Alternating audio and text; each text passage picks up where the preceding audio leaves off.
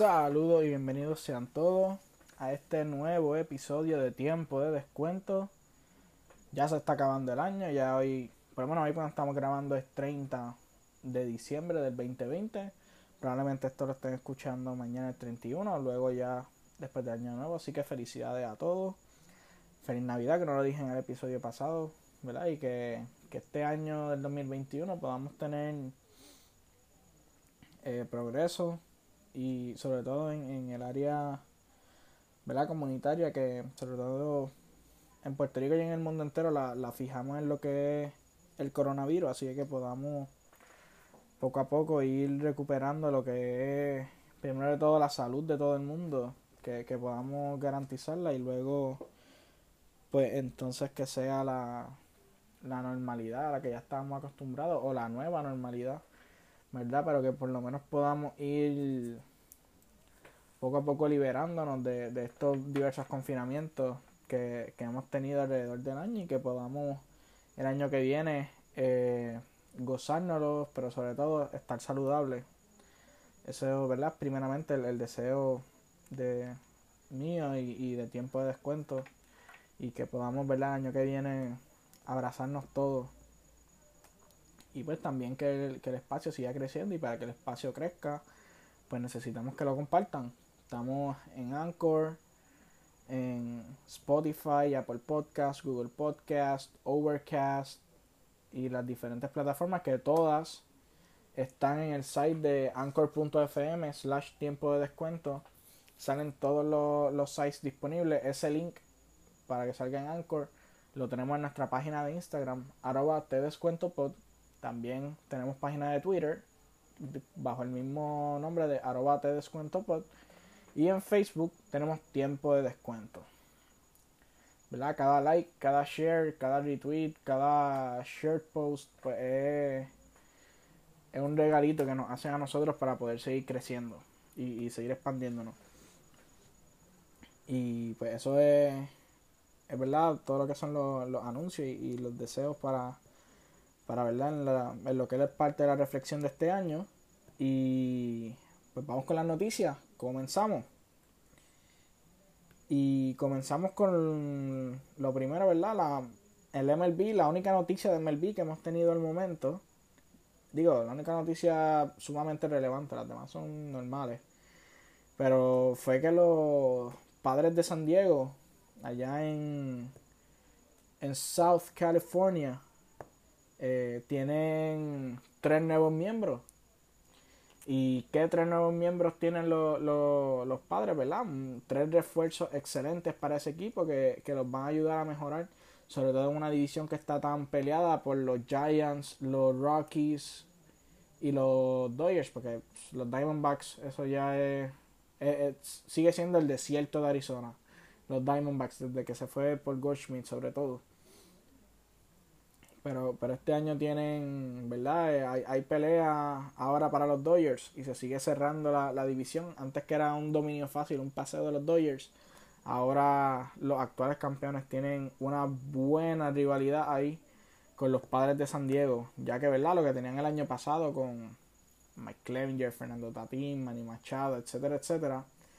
Pues este año, primeramente, se le añade Blake Snell y ellos cambiaron a, ¿verdad? A Blake Snell llega a San Diego, de un lado del, de la costa, de la, del máximo de la costa oeste, que es, que es San Diego, hasta el equipo eh, un poco casi más al este, ¿verdad? Porque el, equipo más al este es Miami, digo, más al este sur, ¿verdad? Más al sureste es Miami, pero el segundo más al sureste son los, los Tampa Bay Rays y los Tampa Bay Rays adquieren de los padres a Francisco Mejía y a Blake Hunt. Ambos juegan, ambos son receptores y sigue la fábrica de receptores que tiene allí Tampa Bay porque tienen a Michael Pérez, tienen a Choi y tienen a varios más.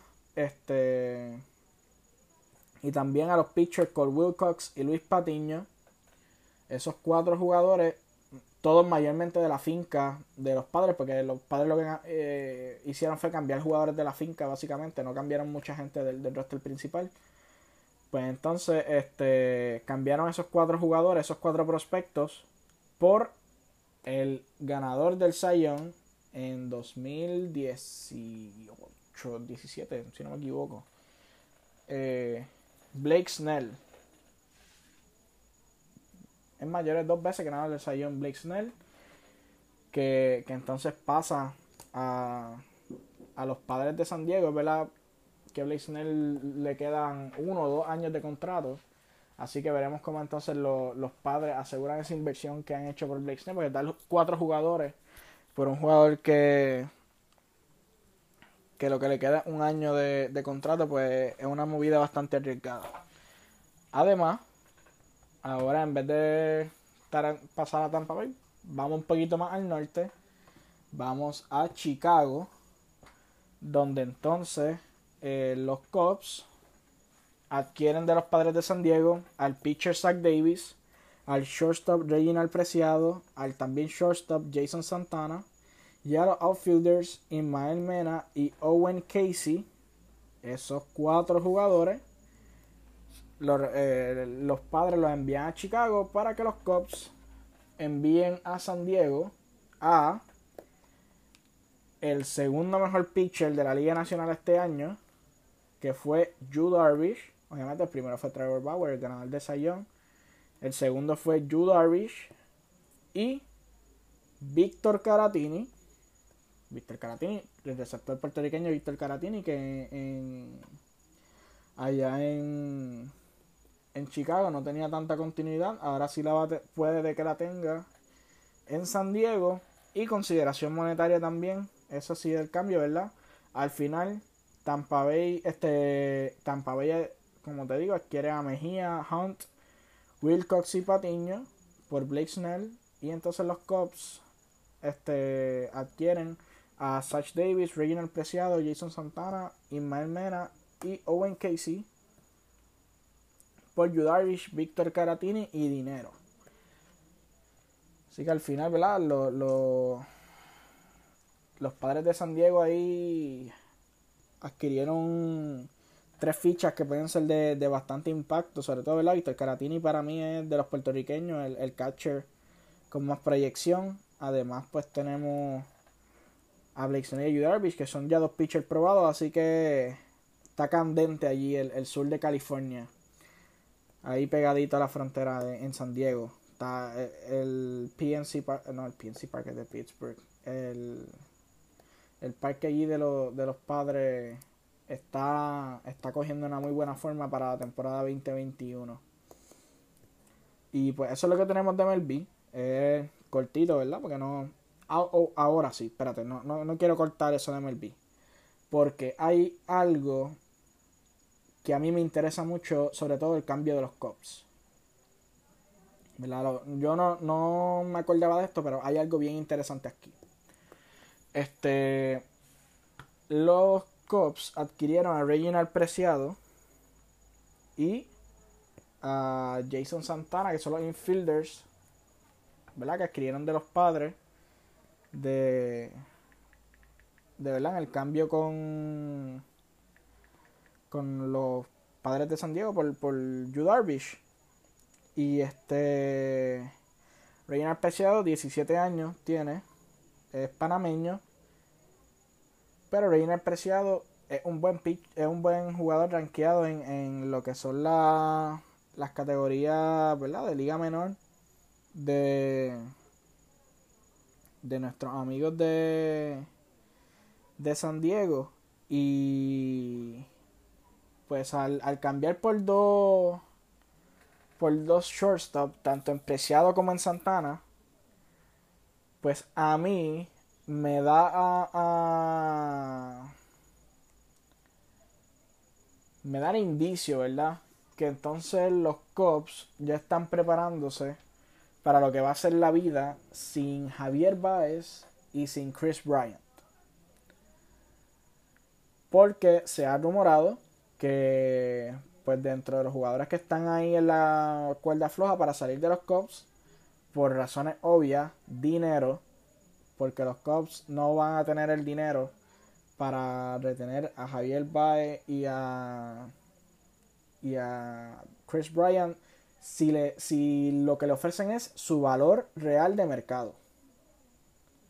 Su valor real de mercado no tienen el dinero. Así que probablemente pues los Cubs ya están empezando un proceso de ir poco a poco desengranando ese equipo campeón del 2016, las piezas que, no pueden retener, porque ellos le dieron un buen contrato a Anthony Rizzo, le dieron un buen contrato a Wilson Contreras, le dieron un buen contrato a, diferentes jugadores. Pero los que ahora mismo están ahí en el limbo en su último año, pues son Javier Baez y, Chris Bryan también estaban ahí en, en la pelea. Yo Chris Bryan ya lo cambiaron Sí, lo cambiaron, creo que lo cambiaron para los Nationals, no recuerdo bien. Pero es, la vida sin Javier Baez. Eso es lo que está dando, para mí, el indicio que me está dando este cambio que hicieron los Cubs. Porque cambiaron no uno, sino dos shortstop. Dos shortstop. Así que este, pues veremos a ver qué ocurre. Y eso puede seguir eh, llevando a muchos cambios. Porque lo que pasa en los Cubs va a afectar a los Mets, va a afectar a los Phillies, va a afectar a, los Yankees que están ahí en esos mercados más o menos cercanos este, en los mismos jugadores porque, ¿verdad? También puede ocurre que tenga, por ejemplo, eh, los Mets eh, que en vez de ir por Francisco Lindor, que, que es un cambio bastante alto, porque va a tener un gran contrato, pues quieran ir por Baez, que puede que salga más o menos el mismo precio, pero más barato o que entonces sigan, ¿verdad? Eh, moviéndose, o que los Phillies quieran tirarse la maroma y hacerlo, o que los Yankees que, que, necesitan, no lo necesitan, pero quieren tener a alguien fuerte en el shortstop, pues ahí está Javier Baez también. Así que veremos, veremos a ver cuáles son las movidas de, de la MLB, de esos mercados grandes, ahora que, que ya mismo se empieza a calentar el season, van a comenzar, ¿verdad? Como temporada normal pues los Spring Training en febrero, la liga se supone que empieza en abril más o menos, así que veremos, por ahí se verán ya los movimientos de lo que es el Major League Baseball. Este, eso es lo que, lo que tenemos hasta ahora, ¿verdad? De MLB, cortito. Pero pues es la, las noticias importantes hasta el momento. Pues lo único que es importante en el off-season al momento han sido los, los padres de San Diego. Este, también tenemos Ahora pasamos al fútbol. La, para mí las dos ligas más importantes de Europa, fuera de lo que obviamente la, Champions League, que es un torneo, pero las dos ligas más importantes de Europa, que son la Premier League y la Liga, vamos a, repasar lo que está pasando, hoy valga la redundancia, a repasar la acción tanto de la Liga como de la Premier League, ya están cerca ambas de la jornada 15, 16 por ahí, ya están cerca de la mitad. Y pues entonces, este, no, checa, sí, más o menos, la, mitad es 20, 19, pero este, están ahí rodeando la mitad y, y, hay equipos que ya están despegándose de los grupos y ya se están formando pequeños grupos en, en ambas ligas, aunque, ¿verdad? Una está más cerrada que la otra. Eh, por ejemplo, pues, primero de todo hay que comenzar diciendo, ya dieron el premio al The Best, del premio de Best, que es el premio que da la FIFA, el mejor jugador de, fútbol del año, mayormente el de Best, se da por la temporada 2019 a 20, ¿verdad? La temporada anterior. O por el año natural, que como quiera, eh, en los dos casos aplica y es, el mejor jugador fue Robert Lewandowski. Segundo terminó Lionel Messi, tercero Cristiano Ronaldo. Pero, ¿verdad? Es, obviamente el mejor portero del mundo el mejor portero, no el mejor jugador. es que iba ahora el mejor portero del mundo, que, lo ganó también su compañero Manuel Neuer. Y, y, el mejor dirigente que lo ganó Hansi Flick, barrida del Bayern de Múnich. Así que, ¿verdad? Eso es lo que es que en verdad el año el año 2019-20, la temporada 2019-20 lo podemos resumir en el juego del Atleti contra el contra el Liverpool y el juego del y el y el Bayern de Múnich desde que llegó a Lisboa. Eso es lo que resume la, temporada porque eso fue algo arrasador. Este y pues vamos ahora para lo que es la Premier League. En la Premier League tenemos, perdonen esto, ya empezaron los fuegos artificiales, los incordios de, de Puerto Rico que este, la manera más sensata de celebrar el año nuevo es con, con petardos y fuegos artificiales. desde ocho días antes, probablemente el año nuevo. Así que perdonen, perdonen ese run, pero vamos con la Premier League. En la Premier League tenemos, en primer lugar tenemos al Liverpool. El Liverpool está liderando a 16 jornadas con 33 puntos. Eh, hasta el líder más o menos se decir indiscutible de la liga. Eh, también pues hay que ver qué ocurre, pero el Liverpool a pesar de, de tener un hospital porque el Liverpool está lesionado en, todo, en todas las posiciones, tiene uno, dos, tres lesionados, pues han podido como quiera seguir siendo consistentes y, llevar al liderato también. Eso gracias a los tropiezos de muchos de los equipos que le pueden hacer la competencia. En el segundo lugar, milagrosamente, porque yo no sé cómo están ahí, el Manchester United con 30 puntos y una jornada menos. Eh, tienen 15 jornadas el Manchester United y están a, están con 30 puntos.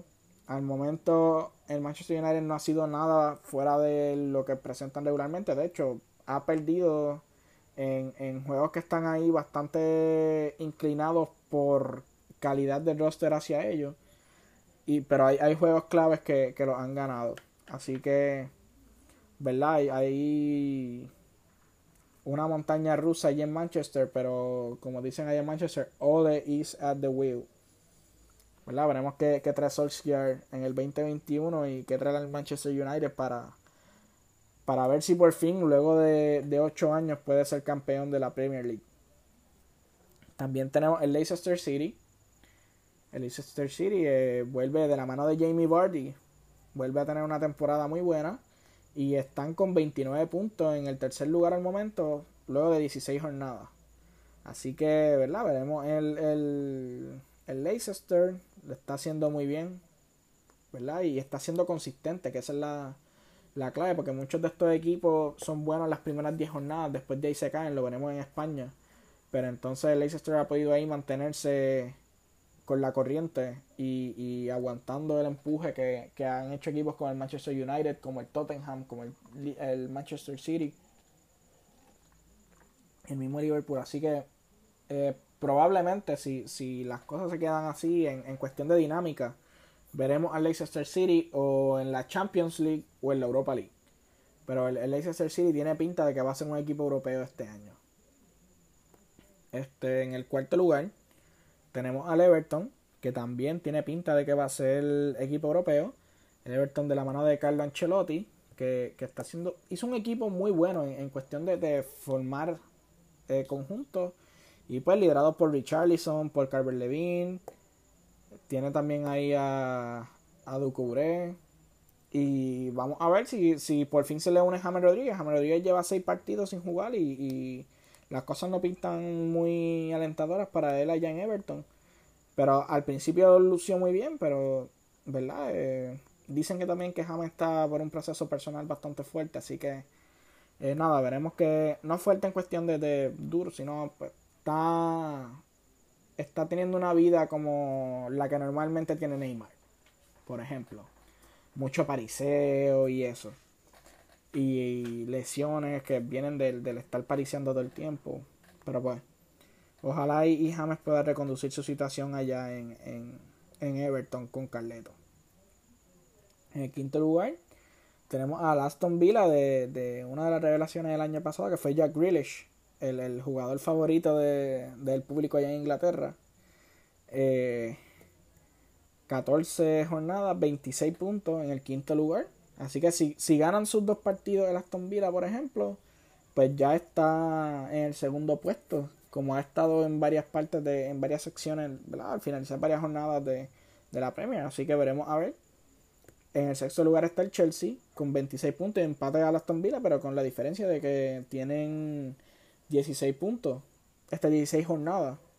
El Chelsea, el Chelsea está, está dejando mucho que desear, sobre todo lo que fueron los nuevos fichajes, este, tanto Hakim Ziyech como eh, Kai Havertz y Timo Werner, que ¿verdad? para mí son muy ilusionantes para el Chelsea, pero entonces este año están dejando mucho que desear, ¿verdad? Y pues hay que ver todo un proceso de transición, porque también no es lo mismo, tú estás jugando en el Ajax, que no juegas contra nadie literalmente, este, nadie está a tu nivel.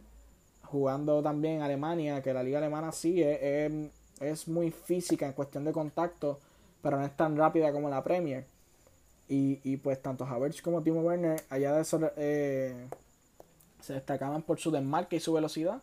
Y pues acá como es un poco más rápida, pues, pues esa agilidad puede que, que la tengan ahí este un poco perdida. Además, un sistema nuevo con Frank Lampard, que, que Lampard tiene... Hay cosas que yo no entiendo de Frank Lampard sobre sus favoritismos, pero pues este... Veremos, veremos a ver qué pasa con, con Lampard. Eh, hay un hay un bombazo ahí en el Chelsea, que es donde determinará que Parry se balaga, porque ya Frank Lampard le puso la X. Así que, y, y pues ya lo sentó para poner a Edward Mandy. Así que veremos a ver qué, ocurre ahí en ese caso. En el séptimo lugar está el Tottenham del Special One José Mourinho, 26 puntos también, pero con 15 jornadas. Este, así que, ¿verdad? Empate con el Vila y con el Chelsea. Hay, hay cinco equipos empatados con 26 puntos. Ya estamos por la mitad de, ellos, que es el Tottenham. Eh, el Tottenham, pues, tiene que, que ver está en un, en un, como dicen, un rough patch, ¿verdad? Una racha bastante fuerte. No han ganado en los últimos 3, 4 partidos. Eh, Gareth Bale no ha estado disponible para tampoco en los últimos 4. Este. Y está siendo bien criticado. Eh, también, pues, veremos a ver. Harry Kane está ahí frío caliente, pero pues hay, hay que ver qué, qué se inventa Mourinho si quiere seguir en la pelea de la Premier League, porque están a 7 puntos todavía con una jornada menos. Pero, ¿verdad? Hay que ver qué, qué pasa allí en, en Londres y, y qué inventa Mourinho, porque el Tottenham, al parecer, es un barco a la deriva. No en cuestión de, de liderato, sino en resultados. Así que ya, ya está cayendo y pues veremos a ver si, si logran enderezar esa parte y pues pueden entrar a Europa porque este año no estaba en Europa. Así que, pues, de, de Mourinho pasamos a su archirrival, que es Josep Guardiola y Sala, mejor conocido como Pep, y el Manchester City, que todavía están pendientes más a, ver si se queda Messi o si se va el Kun. Y entonces, a 14 jornadas tienen 26 puntos. Pueden fácilmente ponerse en ese segundo lugar, como, como pasa con el Aston Villa. Así que, pues veremos a ver qué, qué ocurre con el City. El City, pues también tiene un problema, que es que ya llevan 4 o 5 años con los mismos jugadores, el mismo sistema. Lo que cambia es pues, que traen un defensa más caro cada año. Como quiera terminan igual y peor, cada año terminan peor porque ya, ya no es, ya no son ni ganadores de la ya el año pasado no ganaron ni un trofeo, si no me equivoco. Así que pues tienen, tienen esa exigencia del, del jeque que hizo la inversión y todo.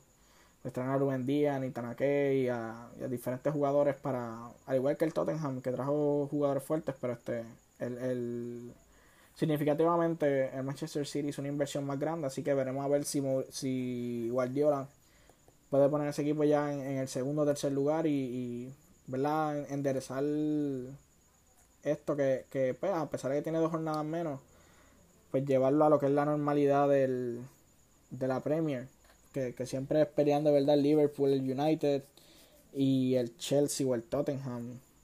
Así que pues, veremos.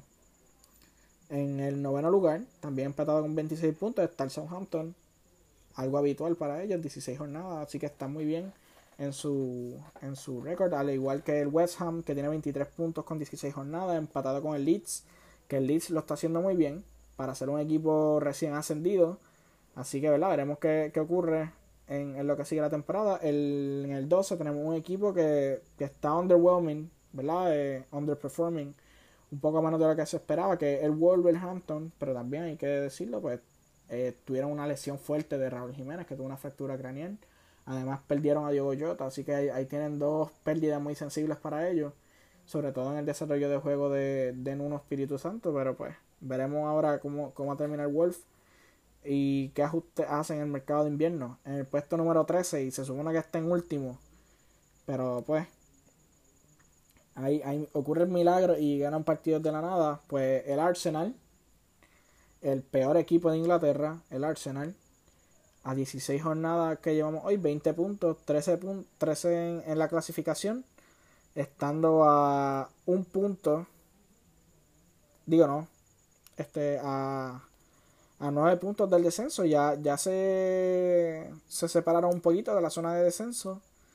Que, que en algún momento estuvieron a 3 y 5 puntos, pues ya están a, a 9. Es verdad que, hay equipos que le faltan un partido. Pero veremos a ver cómo sigue ese barco encallado que poco a poco se sigue hundiendo llamado Arsenal Football Club. En el puesto número 14, el Newcastle, 19 puntos. Le falta una jornada, ¿verdad? Tienen 15 partidos, así que veremos, veremos si, si sigue hundiendo al Arsenal y al, y al Wolverhampton. O, ¿verdad? Si el Newcastle sigue siendo el Newcastle. Que, que pues, sigue dando pena. Este, del Newcastle que salió, ah, que DeAndre Jetlin probablemente se va a Turquía, eso no importa. DeAndre Jetlin no juega en Newcastle. En el puesto número 15 tenemos al Crystal Palace con 19 puntos en 16 jornadas. Pues, un récord bastante habitual para ellos en, en, cuestión de siempre estar en, en, esa zona media baja de la tabla. Por lo menos no están ahí peleando el descenso tan directo. Eh, en el puesto número 16 tenemos el Burnley, que el año pasado se salvó y este año tiene, tiene pinta de que puede salvarse de nuevo. ¿verdad? Le falta también una jornada, así que pueden, pueden tener 18 puntitos, 19, que cuando se, se reanude el, ¿verdad? Y todos los equipos tengan 16 jornadas, así que veremos a ver qué puede ocurrir con el Burnley. En el lugar séptimo tenemos al Brighton con 16 puntos, este 16 jornadas, en 16 jornadas 13 puntos, a 2 puntos del descenso, así que veremos a ver ahí qué, qué pasa con el Brighton. El Brighton es, como el Burnley, que, que, siempre están ahí peleando por no bajar y, y, pues es verdad que han hecho unas buenas inversiones, pero no les han salido. Así que veremos luego qué, qué ocurre con ellos. En el puesto número 18 tenemos el Fulham, que el Fulham después de la inversión del año pasado, que, que tuvieron fuerte ahí, y digo, fue el año pasado, hace dos años ya, que, que descendieron y ascendieron este año de nuevo, sí pues veremos a ver qué, ocurre con ellos. Hasta ahora llevan 11 puntos en 15 jornadas, le falta una.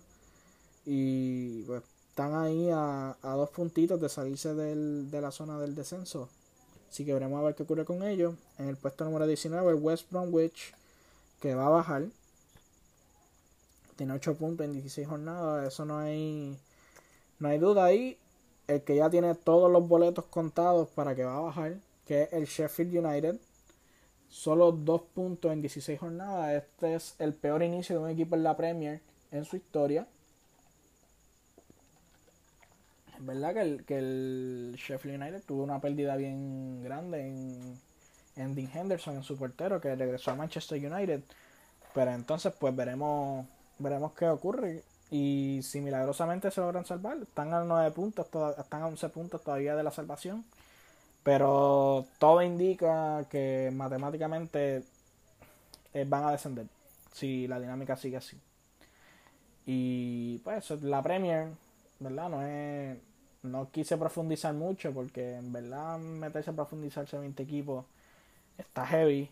Y digo, no, lo hice con la liga, pero es, cuestión de, de, de que, ¿verdad? No estoy siguiendo tanto la Premier como sigo la liga, así que pues así no, no puedo dar tantos detalles como aquella vez de la liga.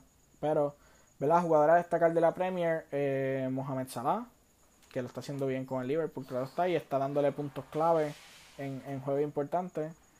Eh, Jamie Vardy, que a su edad sigue siendo uno de los máximos goleadores de la Premier League.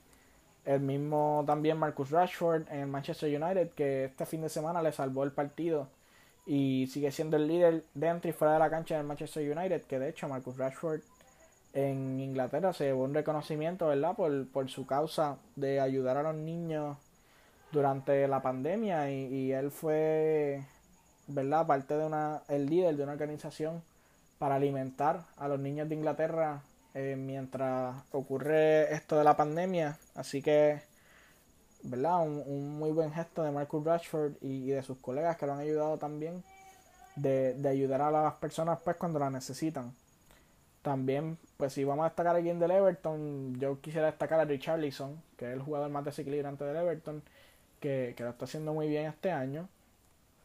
Eh, Jack Grealish de Aston Villa lo está haciendo muy bien también y, y es ese jugador dinámico y como dije ahorita es, un, es un fan favorite allá en Inglaterra, por, por, por algo lo es, ¿verdad? Y, y sigue dando eh, de qué hablar y, y, un jugador, por ejemplo, que, que esté en la selección nacional de Inglaterra jugando en el Aston Villa no se ve mucho y pues lo está haciendo muy bien el, el chico Grealish.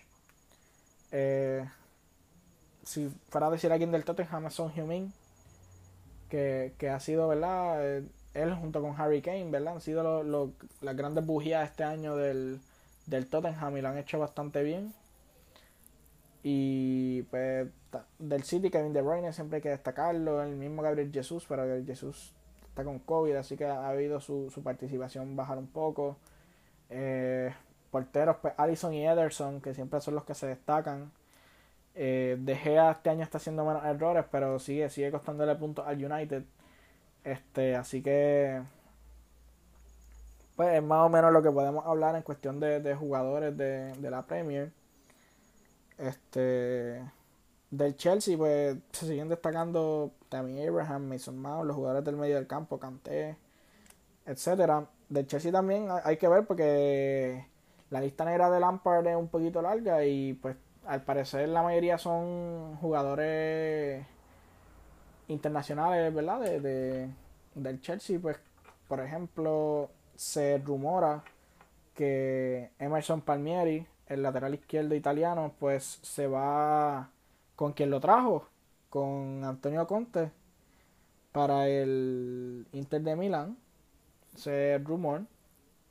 Allá de lateral, allá va a jugar de, de carrilero izquierdo, donde juega Ashley Young.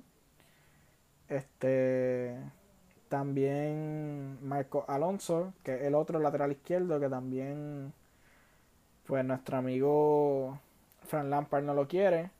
Y, pues aparentemente, aparentemente, lo tiene cerrado con el Atlético de Madrid para venir a hacer refuerzo del Cholo.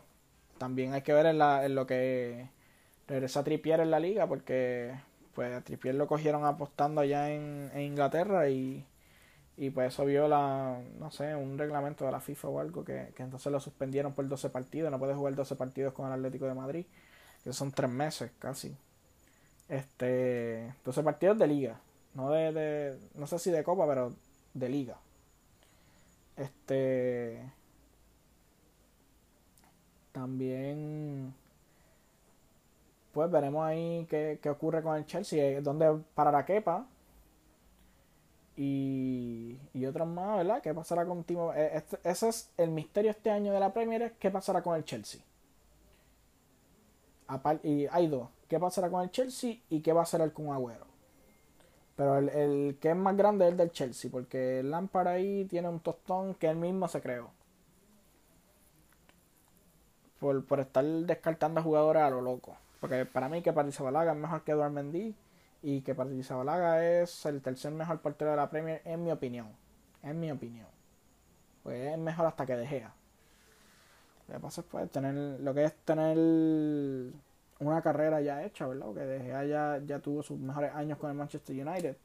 Y desde el Mundial de 2018, pues De Gea ha estado muy errático, tanto en la selección como en el United. Y, pero, ¿verdad? Es, David De Gea y le ha dado todo al United, es el jugador mejor pagado del United. Así que eh, tienen que ponerlo cada día. Y nada, eso, eso es todo por, por, la Premier League. Ahora pasamos a lo que es la liga, la liga española. La liga Santander. Donde eh, por primera vez en mucho tiempo, en la jornada de Navidad, el Atlético de Madrid es el líder. Es el líder ahora de la, de la Liga Santander con 35 puntos en 14 jornadas, porque el Atlético al llegar a, a, la, a los octavos de final de la Champions tienen dos jornadas menos. Así que el Atlético de Madrid, que tendrá su partido Atlético de Madrid-Sevilla cuando se esté jugando la Supercopa y luego, ¿verdad? Eh, repondrán el otro también aparentemente cerca del mes de enero, para, para así llegar a la par con los otros clubes. Pues el Atlético es líder con dos partidos menos. Así que puede, puede coger ese liderato y, y darle una escapada terrible para todos. En el segundo lugar, el que más tiene que temer esa, escapada del Atlético de Madrid, eh, está pues el Real Madrid, el vecino y, rival del Real Madrid, que digo del Atlético.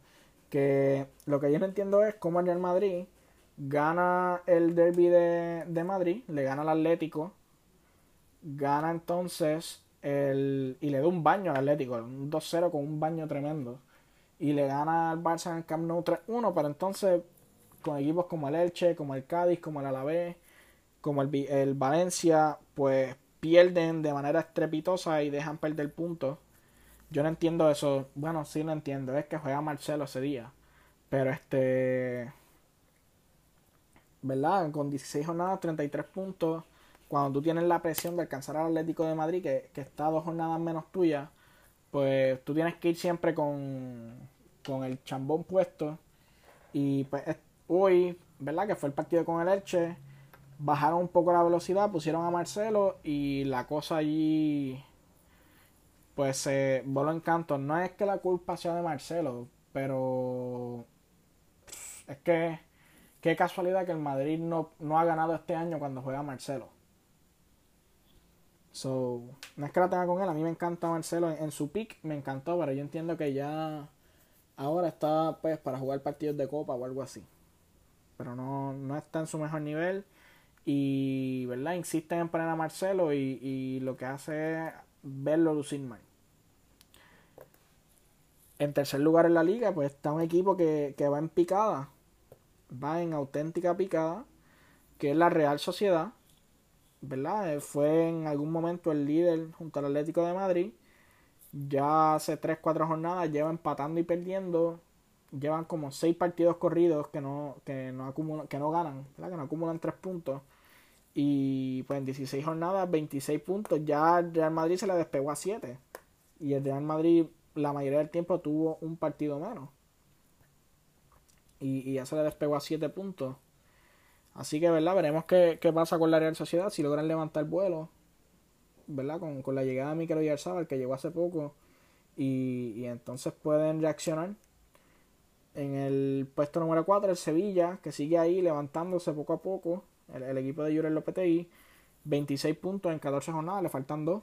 Así que, en, en teoría, puede estar en el, en el tercer lugar pegadito al Real Madrid ¿verdad? Si gana esos dos partidos, es verdad que uno es con el Atlético de Madrid, que ojalá y gane el Sevilla, porque, ¿verdad? Quien no lo sabe, yo soy fanático del Real Madrid, y pues para mí que, que, el Atlético pierda es una victoria, primero de todo por la liga.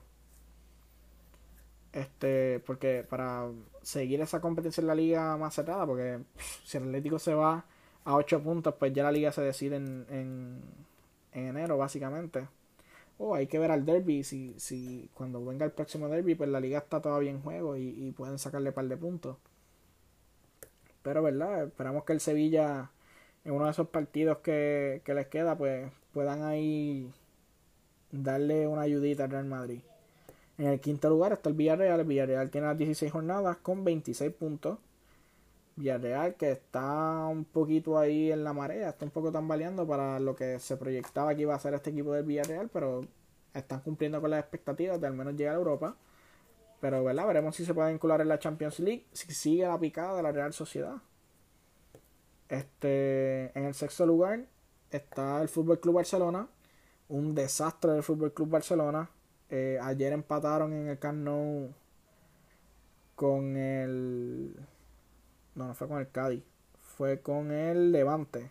Sí, con el equipo de Mendilibar, con el Levante. 15 eh, partidos, 25 puntos, le falta uno.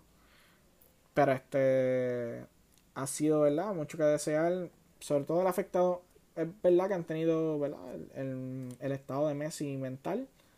Que ha sido grave. Eh, la lesión de Piqué. Que, que ahí los tiene un poco. Un poco, ¿no? Los desbalancean la defensa.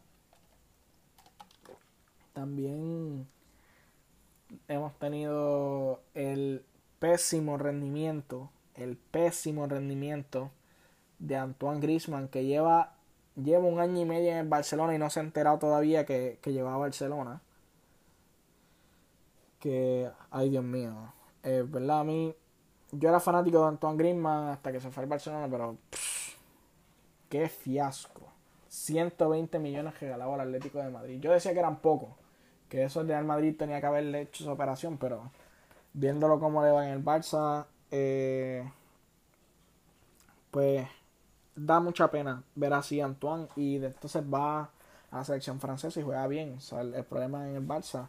Y, y, pues, pero ya Valverde no supo darle su rol, Setién no supo darle su rol y ahora Kuman. Pues, pero también tiene el problema que es que, que conflige ahí en posición con Messi. Este otro punto, ¿verdad? Que tiene el Barcelona ahí en, en con, con 25 puntos en el sexto lugar. De hecho, no está tan mal viendo la situación, pero está a 8 puntos del Real Madrid y a 10 del Atlético de Madrid. O sea que, que están ahí y al Atlético de Madrid le quedan los mismos partidos, le quedan, tiene un partido menos que ellos. O sea que, que es peor todavía. Y, y pues ahí el, el Barça pues tiene, tiene muchas cosas que organizar, tienen elecciones ahora en enero, tienen también este el contrato de Messi, están en quiebra. Eh, es bien penosa la situación del Barcelona. Fuera de la rivalidad deportiva, eh, es bien penosa la situación del Barcelona. Y pues, esto también amerita un, episodio solo, así que. Sí, lo, vamos a tener. El What Will Messi Do parte 2 lo vamos a tener. Este. Con, con lo que. La situación actual del Fútbol Club Barcelona. Eh, tenemos en el séptimo lugar el Granada que tiene 15 jornadas, 24 puntos. Están ahí, ahí peleando. Ellos, su aspiración es llegar a la Europa League. Ahora mismo la están compitiendo. Y el Granada, a pesar de todo, lo está haciendo muy bien. Es verdad que tuvieron unas participaciones ahí mermadas por el COVID, pero este están ahí volando bajito todavía el Granada. No es que, que están en una posición brillante, pero ¿verdad? es más o menos lo que ellos quieren, que es tener opciones para optar la Europa League. En el, en el octavo lugar está el... Perdonen la música. Este, en el octavo lugar tenemos al Celta de Vigo, con liderado por Yago Aspa, que, que de la nada, de estar en los puestos cerca del descenso, ahora están peleando por Europa, peleando por la Europa League, 16 partidos, 23 puntos para el Celta de Vigo y, qué bueno es ver al Celta eh, ahí arriba porque el año pasado fue para mí muy difícil, ¿verdad? Yo soy fanático de Yago Aspa y, y, del Celta como club y verlo ahí peleando por el por salvarse pues fue muy penoso. Un equipo que hace años hace menos de cuatro años estuvo en una semifinal del Europa League. Así que nada verdad eh, tenemos ahí el Celta en octavo lugar en noveno lugar el Cádiz que el Cádiz a mí me ha sorprendido mucho este año. El año pasado me sorprendió mucho el Granada este año el Cádiz que que verdad en 16 partidos 19 puntos le ganó al Barça y al Real Madrid. Y lo está haciendo muy bien con su bloque ¿verdad? defensivo, es lo que tiene que jugar porque no, no puede hacer mucho, pero con Roberto Soldado ahí al frente liderando, pues lo están haciendo muy bien. El conjunto amarillo que, que son recién ascendidos de, de esta liga y, y, los campeones de la división de la segunda división este año están en noveno lugar casi casi peleando por los puestos de Europa eh, ¿verdad? Y, con las expectativas que se tenían de ellos, pues con las que ahora mismo se tienen, pues la diferencia de agosto ahora es de cielo a la tierra. Y un equipo que las expectativas que teníamos en agosto eran buenas y, y, ahora mismo no las cumplen, pues lo es el Real Betis Balompié, que con 16 partidos que, que han jugado llevan 19 puntos es verdad que no están tan mal en el puesto número 10, pero es que han perdido estrepitosamente. Son el equipo más goleado de la liga y con la inversión que hicieron, no en equipo, pero sí en, Manuel Pellegrini, pues se necesita un poco más. Es verdad que el Betis necesita un portero, el Betis no tiene portero. Joel Roble es un tronco y Claudio Bravo está a, eh, a este año de retirarse. Así que veremos a ver qué, qué ocurre. Yo espero, ¿verdad?, que en el mercado de invierno. Ah, y, tienen una pelea institucional tremenda. Porque los socios quieren al que era el paso director deportivo, a, a Serra Ferrer. Pero entonces eh, los accionistas ratificaron que donde está Serra Ferrer pues también eh, ratificaron al presidente actual que es Ángel Aro y pues el beticismo está muy dividido ahora mismo en, en lo que es lo administrativo del Betis, sobre todo por los resultados que llevan en el campo, porque hace dos años estaba en Europa, cuando estaba, hace tres años, cuando estaba Serra Ferrer, se fue Serra Ferrer y pues tuvieron al amigo este, a, a Rubi como dirigente, los llevó casi al descenso, trajeron a Pellegrini y siguen teniendo unos, unos resultados que no le gusta al beticismo y, y ¿verdad? de que se fue Quique Setién, pues el beticismo no, no ha tenido una, una temporada memorable. Hace ya dos años que se fue Quique Setién. Eh, en el puesto número 11, otro equipo que, que, tiene una crisis ahí media fuerte en la institución. No, no pudieron validar la, la finanza, si no me equivoco, que fue, o el presidente, algo así. Eso fue algo. Está bien extraño. La situación del Athletic Club de Bilbao, que ahora mismo tienen 15 partidos, en los 15 partidos 18 puntos. Así que veremos a ver qué ocurre con el Athletic, que ahora en enero, pues juegan contra el Real Madrid en, el partido de, de la Supercopa de España. Tenemos también al Levante, el Levante que está en el puesto número 12, empatado con el Athletic Club de Bilbao, 18 puntos en 15 jornadas, pues están en su rendimiento normal para, para estar ahí en, en lo que es la pelea por, por quedarse, porque el Levante realmente lo que aspira a quedarse y lo está haciendo muy bien. Él a la vez, que el año pasado estuvo a punto de descender, pues este año ahora están un poco más seguros, 17 puntos en 15 partidos. Están, aunque están a dos puntos del descenso, pero hay, hay un poco de. de verdad, de, de, de estabilidad en lo que es él a la vez. En el puesto número 14 el Getafe. El Getafe que el año pasado terminó séptimo. No, terminó. terminó sí, terminó séptimo. Y había dejado una muy buena imagen. Pues ahora este año el, el conjunto de, de José Bordalá, de Pepe Bordalá, pues este tiene 17 puntos en 15 partidos, está en el puesto número 14, así que este veremos qué ocurre ahí con, con el Getafe.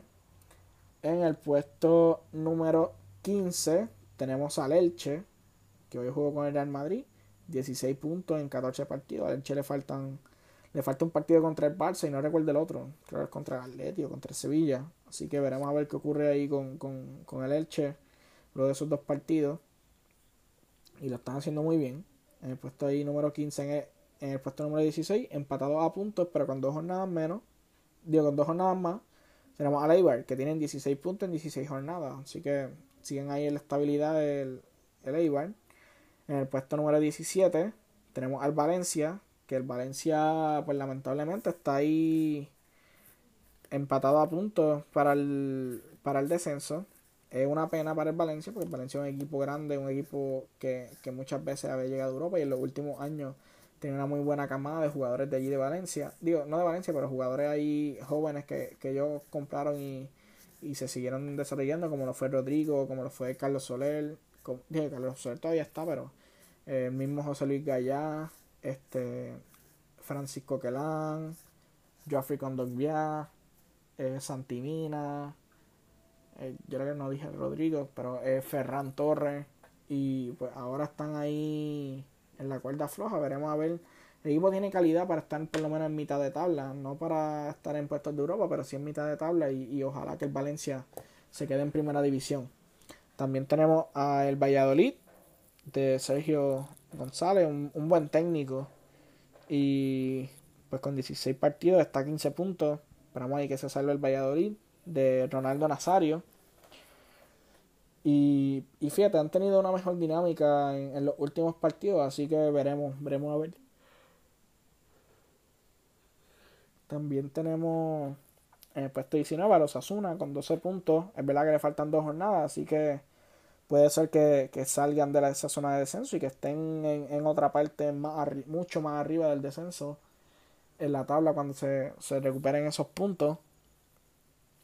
Y en el puesto número 20, con 16 partidos, tenemos al Huesca, que, lleva 12 puntos. Pero esta liga, ¿verdad? Y hay que decirlo. No, es algo muy muy abierta como pasa en años anteriores, porque por ejemplo la diferencia entre el Huesca, que está en el último puesto con 12 puntos, a el Cádiz, que está noveno, son 7 puntos. Que eso en tres partidos se puede cambiar toda la liga. Y hay muchos equipos que le faltan partidos. Así que veremos a ver qué, qué pasa con esto. El Barcelona está a, un, a ganar un partido de, de ponerse en el, en el tercer lugar. Así que veremos, veremos a ver qué, qué ocurre con esto, qué ocurre con la liga, que, que es para mí es la liga que más, más se ha afectado con el coronavirus. Porque, ¿verdad? Equipos que, que son los grandes, pues se reforzaron bien poco. El Real Madrid hizo fichaje, el Barcelona tiene una crisis tremenda y el Atlético de Madrid se reforzó lo justo. Por eso es que están primero, porque se reforzó ahí lo que tenía pero no hicieron grandes fichajes. También los equipos modestos no tuvieron una gran eh, adquisiciones como pasan en años anteriores. Y pues la competencia con la Premier lo está matando. Eh, la Premier monetariamente le pasa mil rolos a la liga y, se está notando, ¿verdad? Y cada vez los jugadores buenos en los equipos grandes son menos y la competitividad de, de todos los equipos cada vez es más. Y, y por eso es entonces que, que tenemos esta liga en la que un día tú estás en el, en el descenso casi asegurado y tienes una racha dentro de 3 o 4 o 5 partidos y, puedes estar peleando por Europa. Así que, ¿verdad? Eh, eso es ¿verdad? un resumen ahí un poco del, del fútbol de las dos ligas principales de Europa.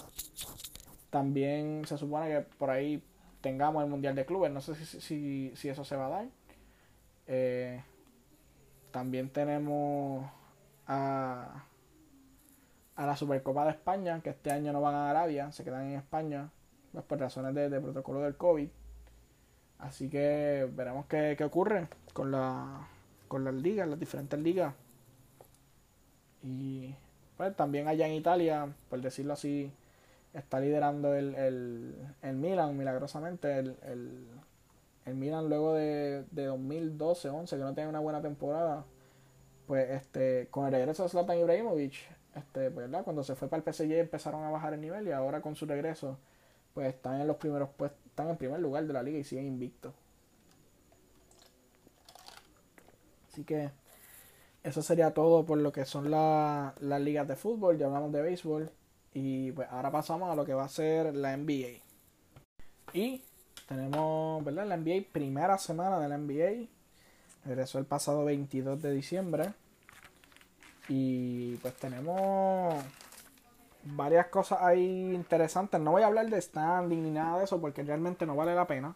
Lo que llaman son 3, 4 juegos. Nada de los standing de ahora dice una tendencia o algo que podamos ver.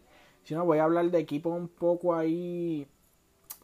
No voy a hablar ni de equipo, voy a hablar de jugadores interesantes hasta ahora por lo que vamos de, de la liga pero vamos a hablar de algunas cositas que, observaciones que podemos hacer de la primera semana de equipos específicos, pero no, no tampoco vamos a sobreexagerar ni a sobreactuar ni a sobreanalizar las poquitas cosas que tenemos de la liga. Y pues para empezar a hablar de NBA, pues tenemos que ir con los reyes de la controversia. ¿Y quiénes son los reyes de la controversia siempre? Los Ángeles Clippers.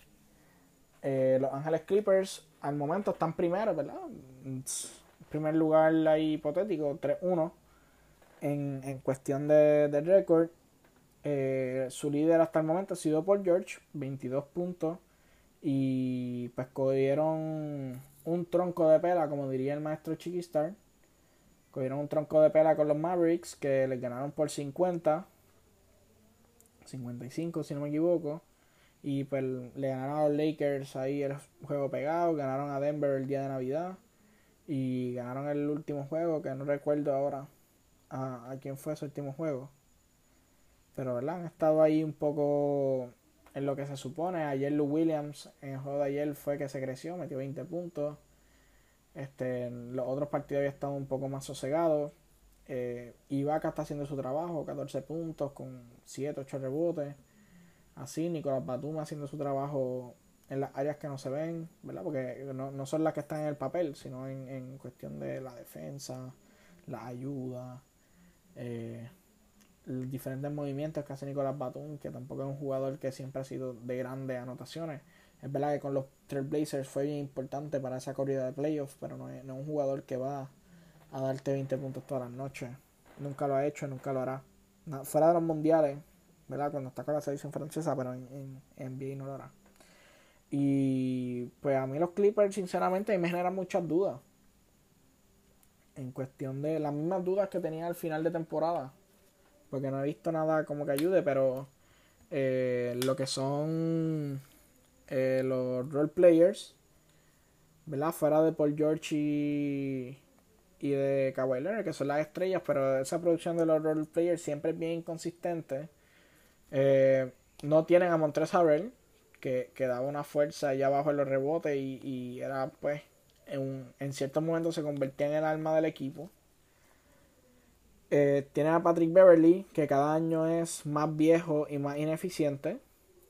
Tiene a Williams, que tiene sus distracciones y, y aunque hace su trabajo, ¿verdad? Pero en, en, en algunos momentos se desaparece. Y pues tiene, como dije, Serge no es una fuerza que tú puedas eh, confiar el cargar a tu equipo. Serge te va a aportar siempre. Serge siempre te va a aportar. Pero no es un, equipo que te va a gustar, que te va a aportar grandes cantidades. Nicolás Batum está ahí para tirar. Y él entiende que su rol no es tirar y, no lo va a hacer en grandes cantidades. Quien tiene que tirar y no lo ha hecho, o por lo menos no ha notado, es Luke Kennard, que ese sí es su rol ser un tirador abierto y, y pues estará está anotando 8 puntos por juego. Que, que ¿verdad? Luz Canal se supone que está en los 15 por ahí, 16 puntos. Y bueno, vamos a ver qué, qué ocurre con él. Eh, tenemos la lesión de Kawhi Leonard, que ¿verdad? tuvo accidentalmente un codazo con, de Serge Ibaka y, le tuvieron que coger 8 puntos en la boca. Se supone que ya la semana que viene está incorporándose. Tenemos también la lesión de Marcus Morris, que es una fuerza ahí fuerte desde el. Ay, Dios mío, qué redundante. ¿Verdad? Que es una fuerza en, en lo que es la pintura viniendo del banco. Aunque últimamente ha estado comenzando los partidos, pero Marcus Morris siempre es un jugador que viene a aportar muy bien del banco. Y pues también la química del equipo. Ese equipo tienen problemas bien serios en la química, sobre todo con Paul George y con, y con Kawhi. Eh, muchos jugadores durante la offseason estuvieron eh, sacándole pullita. Probablemente eso fue Harrell, pero a lo que a Patrick Beverly y a Lou Williams, pues le molestan los privilegios que tienen tanto Paul George como Kawhi Leonard. Y, y pues eso cada vez afecta, ¿verdad? Mientras el equipo no, no esté unido, eso eso afecta lo que es a largo plazo el, el, las actuaciones del equipo y pasó en los playoffs. Que un equipo unido como los Denver Nuggets, pues le ganó un equipo que, se dividió, que estaba dividido, como eran los Clippers. Y, fue esa, esa misma falta de química, esa misma falta de confianza. Eh, por George y Kawhi en un momento tiraban todo y después no tiraron al final. Y, no anotaron. Y pues tampoco estuvo esa segunda fuerza del banco con Lou Williams, Harrell, el mismo Morris para, ayudar a los Clippers y levantarlos de, ese empuje que vinieron los Nuggets y les ganaron. Y pues este año no, se ve algo muy alentador, aparte de lo mismo del año pasado, aunque este año puede ser que me equivoque y, que tengan las herramientas para, para ganarlo todo. Pero todavía los Clippers no me han demostrado que pueden hacerlo que pueden ir más allá de, de, esa, de ese juego contra Denver. Es verdad que, la pela que dieron el día de Navidad fue el desquite, pero el desquite no se da el día de Navidad, el desquite se da en, los playoffs y en los partidos importantes. Y, y ahora mismo los Clippers no me dan indicios de que pueden mejorar lo que hicieron el año pasado. Por otro lado, tenemos unos vecinos, ¿verdad? Dos horas más arriba de, los Clippers, todo tres horas, no probablemente cuatro. Eh, los, vecinos más al norte de California, que son los Sacramento Kings, que están luciendo bastante bien al principio. vi el juego de ellos contra los Phoenix Suns, el primero, el que ganaron, y lucieron muy bien los Sacramento Kings. Eh, Marvin Bagley está jugando muy bien. Tyrese Halliburton, que es el rookie, está jugando muy bien también. Harrison Barnes está dando su consistencia. Body Hill, ¿verdad? Está ahí ayudando. Eh, Richard Holmes allá abajo en la pintura.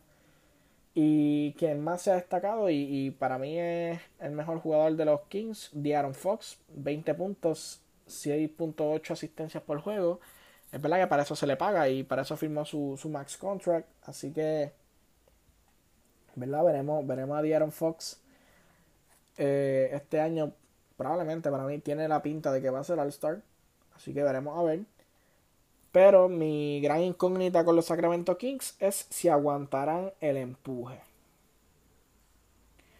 Porque por ahí vienen los Rockets que Harden, a pesar de que está hecho una dona, eh, está jugando muy bien. Digo, jugando bien en cuestión de poner números, pero no está ganando, pero está poniendo sus números.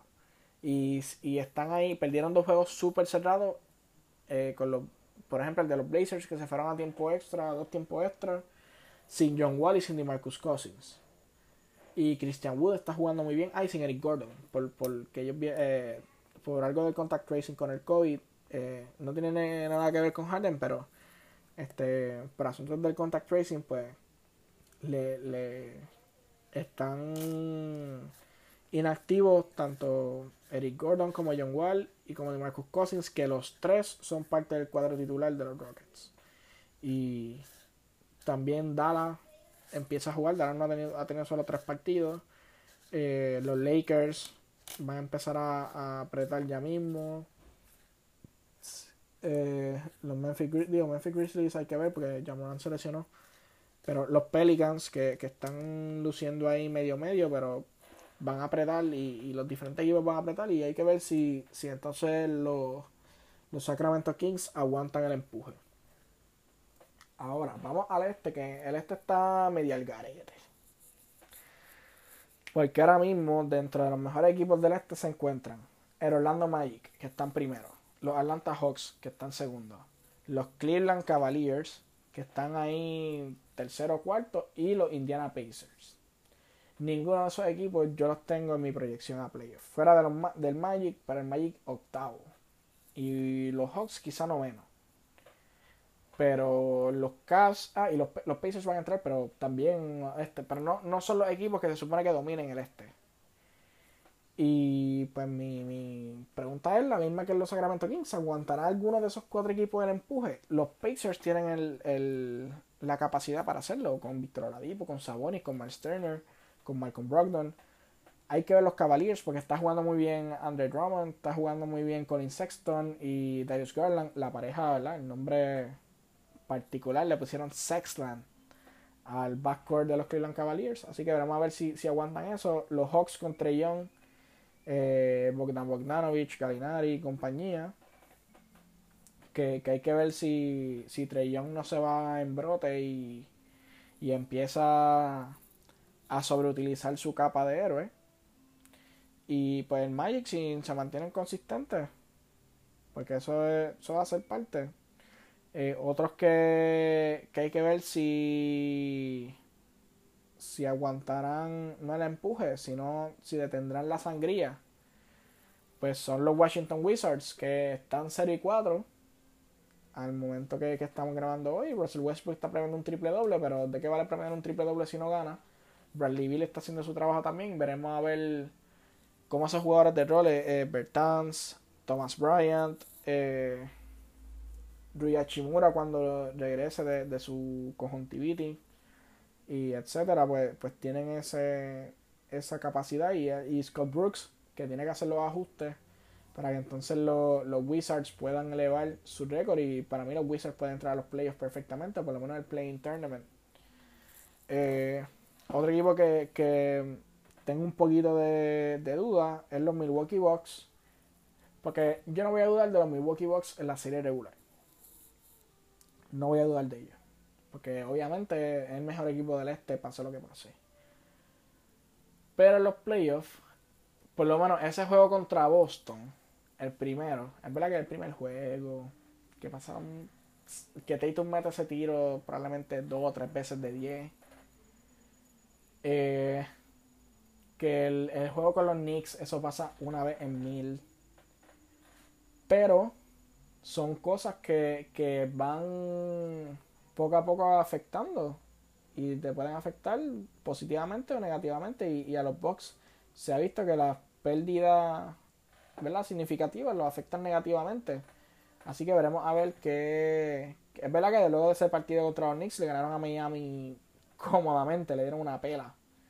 Pero este esa, esos altibajos sobre todo de Yanis me preocupan un poco en la en lo que es a largo plazo los Bucks y si quieren llegar a la final, pues, por ejemplo, enfrentar a los Celtics, al mismo Miami Heat, a, a Kyrie Durant con los Nets, etcétera, etcétera. Y a los 76ers que, que empezaron muy bien, ¿verdad? Y ahora tienen sangre, no sangre nueva, pero algo fresco con Dark Rivers.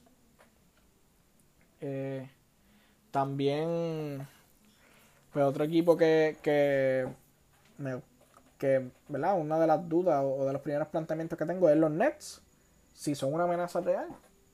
Hasta ahora han demostrado que sí, que lo son, pero hay que ver hasta cuánto dura esta luna de miel de Kevin Durant con el baloncesto. Porque, ¿verdad? Muchas veces los primeros 5, 6, 10 juegos puede que sean muy buenos, pero después cuando vaya cogiendo la normalidad, que vaya cogiendo el ritmo de, de los diferentes juegos, que vaya desgastándose a través de la temporada y pues puede que, la producción de Kevin Durant, sobre todo que lleva un año entero sin jugar baloncesto, pues puede que baje un poco. Pero este, nada, veremos a ver qué, ocurre con, los Nets. Eh, lo mismo Kyrie Irving y, y, sus desbalances tanto en la cancha como. No, no Kyrie Irving no es fundamental, pero que, que Kyrie Irving a veces tiene episodios de, de rebeldía. Y veremos a ver si, si eso ocurre en los Nets o si pues la fiesta sigue en paz con, su gran amigo Kevin Durant. Y, y pues también si Steve Nash eh, le gana el argumento que lo tiene y que se supone que sea así, ¿verdad? Para sentar a DeAndre Jordan y, poner más tiempo a Jared Allen. Este también tiene un problema que es la lesión de, de Spencer Dinwiddie. tiene un, un mid-tier, ¿verdad? Una rotura parcial del, del ligamento cruzado del ACL. Así que veremos a ver eh, cómo reaccionan también a eso, porque Spencer Dinwiddie, a pesar de que estaba jugando cuadro titular, pero Spencer Dinwiddie era un armador que, que podía eh, regular el juego de los Nets mientras no estaban Durant e Irving y que el año pasado fue el, el que les dio el pase a los playoffs. Él era el líder de ese equipo junto con Caris Levert pero Quien, quien llevaba la bola era, Dinwiddie. Así que veremos a ver qué, qué, ocurre con los Nets si llegan a convertirse en una amenaza real, no para entrar a los playoffs, por Dios. Los Nets van a entrar cuarto, quinto, quizás hasta segundo a los playoffs. Pero si son una amenaza real para ser el campeón de conferencia y campeón del NBA. Eso es la, la incógnita que tengo con los Nets. Y pues ahora pasamos a lo que son los, jugadores interesantes que, dije antes que íbamos a discutir, pues ahora los jugadores interesantes de la NBA los voy a hacer primero por conferencia y pues vamos a ver qué, podemos sacar de ellos. Eh, Trey Young es el primero, Trey Young. ahora mismo está jugando Atlanta y los Nets. No, no he visto el resultado del partido, pero este Trey Young fuera de ese partido está eh, promediando 34 puntos con 7 asistencias, 7.3 asistencias. Así que veremos a ver cómo, cómo ¿verdad? se desarrolla la temporada de, Trey Young. Yo sinceramente lo digo, yo no tengo ninguna confianza en Trey Young. Trey Young para mí es un jugador, como le dije anteriormente con lo de los Hawks, que le, le encanta ponerse la capa en momentos donde tiene que bajarle un poco. Eh, muchas veces no toma la mejor decisión, pero ya es su tercer año en la liga, se supone que tenga más madurez en, cuestión de, de lo que es, ¿verdad? El, el baloncesto de NBA y la toma de decisiones. Ahora mismo están jugando los Nets y los Hawks, están en el segundo quarter, en un partido donde hay cero defensa, 63 eh, puntos los Nets, 66 puntos los Hawks. Eh, en el segundo quarter Quedando 2.38 el segundo cuarto. Diablo. Y pues Trey Young lleva 14 puntos y 5 asistencias al momento. Y, y pues yo quiero ver cómo Trey Young eh, lleva esa batuta de, de los Hawks. Y, y, obviamente va a ser All-Star y probablemente sea mencionado en alguna de los ballots para, para MVP porque está haciendo un caso en estos primeros cuatro juegos. Aunque digo, no puedo llevar todo a una conclusión de eso porque no es real. Pero, pero verdad, es, hasta ahora me ha resultado lo más interesante de esta primera parte.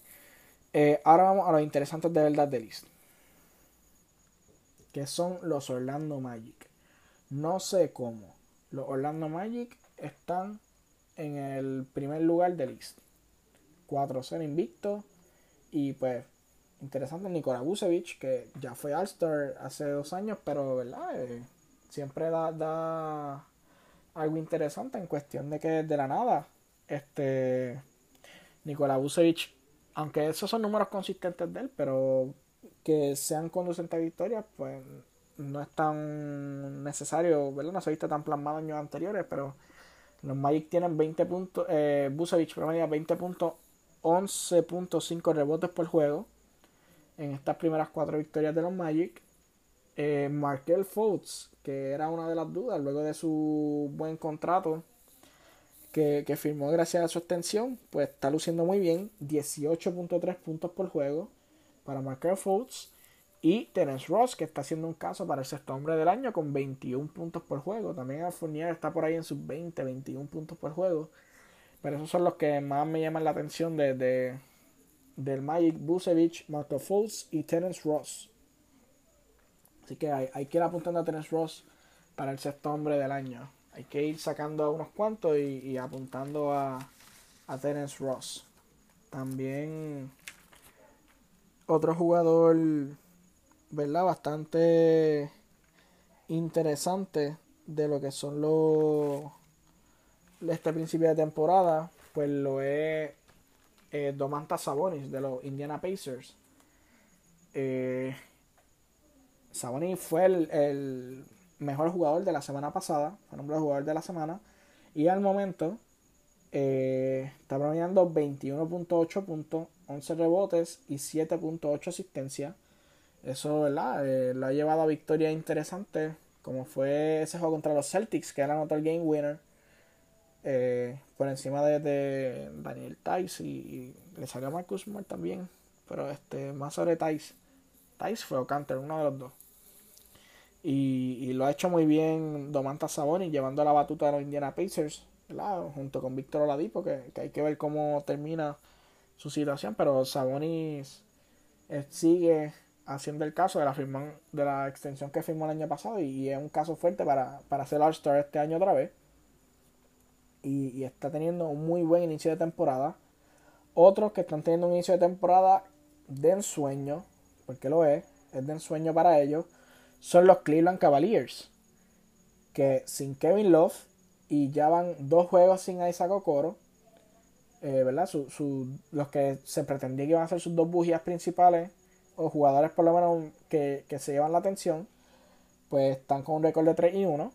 Y pues un jugador que a mí me ha sorprendido mucho cómo está jugando es Andre Drummond. Andre Drummond no dudaba su capacidad de jugar bien, pero de levantar un equipo como los Cavaliers eh, y ponerlo 3 y 1, pues no está tan mal para Andre Drummond, que lleva 19.8 puntos por juego y 15.3 rebotes, el líder de rebote, como lo ha sido ya varios años, pero este año, ¿verdad? Está, está luciendo muy bien. Y, lo que me gusta es que Drummond no solo es ahora este centro que, que rebotea todo el tiempo y todo esto, sino que está creando situaciones para los otros compañeros quizá no una asistencia directa, pero eh, ahí en varios fast break él que lleva la bola y, y, pues le permite a tanto a Sexton como a Garland como a Larry Nance penetrar y, hacer las diferentes situaciones de juego.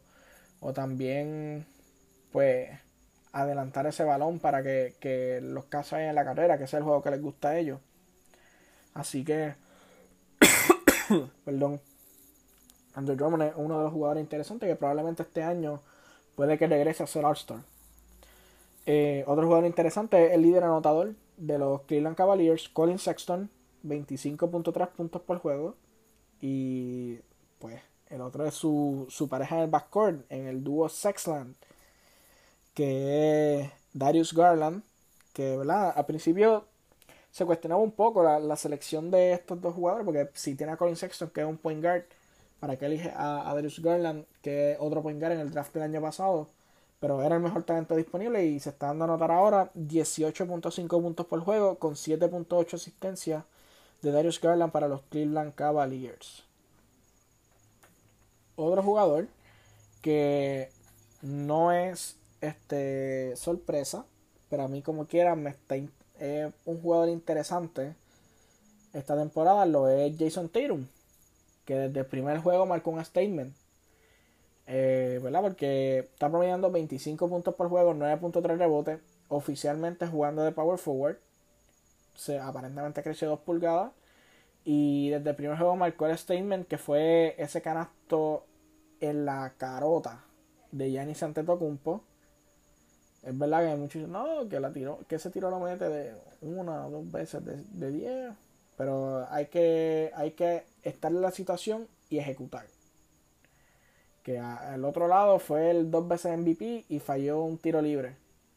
O, o, quiso hacer la jugada para anotar los dos puntos y la bola se le fue y, pues perdió el juego. Se quedó sin la soga y sin la cabra. Porque si iba un overtime era algo más más 50-50, eh, pero ¿verdad? él mismo se, se, se cortó las patas en esa jugada. Entonces, eh, pues con Jason Tatum ha tenido un buen rendimiento. Es verdad que los Celtics están dos idos, pero perdieron con Brooklyn y perdieron con con los Pacers. Perdieron juegos, sí, porque jugaron back to back con los Pacers. Este, así que pues lo, lo hicieron, ¿verdad? Han lucido muy bien. Ahora mismo están jugando con los Grizzlies y pues sin Jamoran, en ya casi el halftime están ganando 66 a 40. Diablo. Eh, Jalen Brown lleva 26 puntos, que está luciendo muy bien Jalen Brown. Y Jason Tatum 14 puntos en, esta primera mitad. Así que veremos qué, qué ocurre con, con Jason Tatum y liderando los Boston Celtics. Otro también que hablando de los Milwaukee Bucks, que estamos hablando de Antetokounmpo y antes de los Bucks, pues el psychic de Giannis Antetokounmpo, Chris Middleton, que este año es en estos primeros juegos el mejor anotador de los de los Bucks. Obviamente el mejor jugador sigue siendo Giannis Antetokounmpo, pero Chris Middleton está luciendo muy muy bien este año en, en lo que es su actuación con, con Milwaukee. Eh, hasta ahora está proviendo 26 puntos y 6.5 rebotes, siendo el, el de Yanis. Y pues un partido destacar de Middleton fue ese partido contra el Miami Heat que anotó 25 puntos, ¿verdad? en 25 minutos para colmo, que no, estuvo tanto tiempo en cancha. Y pues este año, eh, esta noche, están jugando los Bucks y, Miami, están ganando los Bucks por 10. Eh, y entonces, pues, el en este momento lleva 4 puntos en, en 14 minutos. Pero hay una anotación más dividida en los box. Ninguno ha pasado los 10 puntos. Pero como quiera están ganándole por, por 10 al Miami Heat, que fue su verdugo el año pasado. Veremos este año sin Jimmy Butler. Están jugando el Heat. Pero veremos a ver qué ocurre hoy. Allá en Miami, porque están jugando en Miami. Este. Otro que, que está jugando muy bien. Y pues milagrosamente pasa algo bueno en Nueva York, en los Knicks, que es Julius Randle. Julius Randle con la incorporación de Tontibudo, pues ha tenido, lleva mucho tiempo, está mucho tiempo en cancha, 37 de los 48 minutos. Es el jugador que más minutos tiene, pero se los merece porque está promediando 24.8 puntos, 10.5 rebotes y 7.5 asistencias en el último partido hizo un triple double en el partido contra los, los Cavaliers, que le ganaron a los Cavaliers, le quitaron el invicto. Julius Randle 28 puntos, 12 rebotes y 11 asistencias. Así que está luciendo muy bien el ex Laker y ex Pelican. Y también el partido contra los, contra los Bucks fue el, el, jugador destacado con 29 puntos, 14 rebotes y 7 asistencias. Así que está luciendo muy bien eh, Julius Randle este año y probablemente si sigue dando esos números puede que caiga su primer All-Star, quién sabe. Así que o, los Knicks puedan hacer un excelente cambio por él y, y pues puedan tener picks buenos del draft, etcétera. Golden State debe mirarlo y salir de Andrew Wiggins y, coger a Randall o algo así, no sé. Eh, eh, todo es mejor que Andrew Wiggins ahora mismo y, que la producción de Kelly Es verdad que Kelly defiende, pero Andrew Wiggins ahora mismo es un desastre para Golden State. Perderán el round sobre Andrew Wiggins. Este. Ahora tenemos. ¿Verdad? El último jugador del este que, que me ha resultado bastante interesante, lo es Joel Embiid. Joel Embiid eh, está siendo el mejor anotador de los Philadelphia 76ers.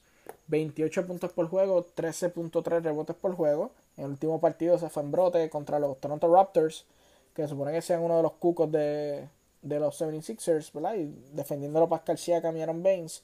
Pero Joel Embiid, para eso fue un party, 29 puntos y 16 rebotes para Joel Embiid en la victoria ayer contra los Toronto Raptors para ponerse 3 y 1. También tuvo ahí en la causa perdida con los, con los Cavaliers, no jugó. ¿Ves? El partido que no juega Joel Embiid, los 76ers es el único que han perdido. Jugó contra los Knicks y ahí contra los Knicks de nuevo 27 puntos y 10 rebotes y ha sido así produciendo en, en cuestión de de verdad de de de Jeremy y jugaron con los Wizards que peculiar en otro podcast escuché que sobre todo con Russell Westbrook que Westbrook hizo lo que siempre hace un triple double donde él se la pone encima en beat y perder entonces pero yo le envié ese día, se llevó lo mejor, porque se llevó la victoria y anotó 29 puntos y 14 rebotes. Así que ha sido muy consistente Joel Embiid este año. Y, eh, hasta ahora ha sido el mejor comienzo de Joel Embiid en, en su carrera en la NBA. Y me, gusta mucho eso de, nuestro, ¿verdad? jugador. Para mí, eh, mi segundo centro favorito es Joel Embiid. Este. Y ahora, pues pasamos a la conferencia del oeste. Y pues, ¿con quién más tenemos que empezar? Con el jugador de la semana de la conferencia oeste. Que, perdón, que dejó las cosas donde la. que, ¿verdad? Eh, regresó en donde dejó las cosas el año pasado. Que Brandon Ingram fue el mejor. El jugador de mayor desarrollo el año pasado, el Most Improved Player. Y este año fue el, el jugador de la semana de la conferencia oeste 23 puntos por juego, 7 rebotes y 6.5 asistencia. Se llevaron una buena victoria el día de Navidad contra el Miami Heat. Y pues tiene a los Pelicans, ¿verdad? un, un standing, obviamente no es el ideal de los Pelicans, pero un 2 y 2 para los Pelicans con, con el proceso en el que están de semi-reconstrucción, pues, estamos, digo, perdón, ellos perdieron el, día de Navidad, pero fue el día de la inauguración que le ganaron a los Raptors, que, que fue el juegazo de, de Brandon Ingram. Ese día en, el, en la inauguración 24 puntos, 11 asistencias y 9 rebotes. El día de Navidad contra Miami, eh, Ingram tuvo un partidazo, 28 puntos. Parece que Lucio fue Zion más. Y pues ahí poco a poco ha ido, ¿verdad? Eh, jugando con los Spurs, 28 puntos, 11 rebotes y 6 asistencias. Y, y entonces la pérdida contra los Suns fue que se vio más mermado y cayó no solo 13 puntos. Así que esa es la clave de los Pelicans. Lo es Brandon Ingram. Y por eso fue el jugador de la semana el, la semana pasada. Ahora vamos con eh, el equipo, el último verdugo de los Pelicans, que fue los Phoenix Suns, donde eh, hay muchos jugadores interesantes porque los Phoenix Suns al momento no están dependiendo de una sobre producción de Devin Booker o de Chris Paul o de DeAndre Ayton, sino que hay un balance en, en los Phoenix Suns. Y pues tenemos, por ejemplo, eh, Devin Booker, 19 puntos por juego. Chris Paul, 11 puntos y 9.5 asistencias por juego.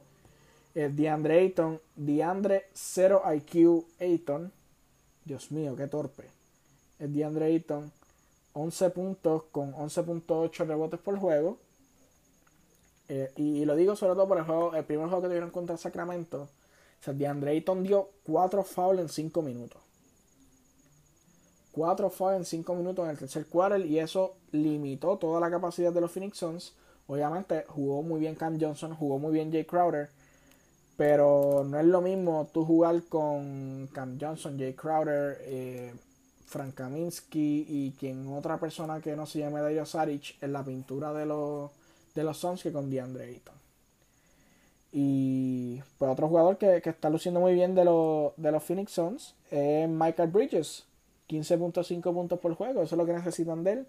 Producción consistente y sobre todo la defensa, que le hizo muy bien defendiendo a, Harrison Barnes y a Body Hill.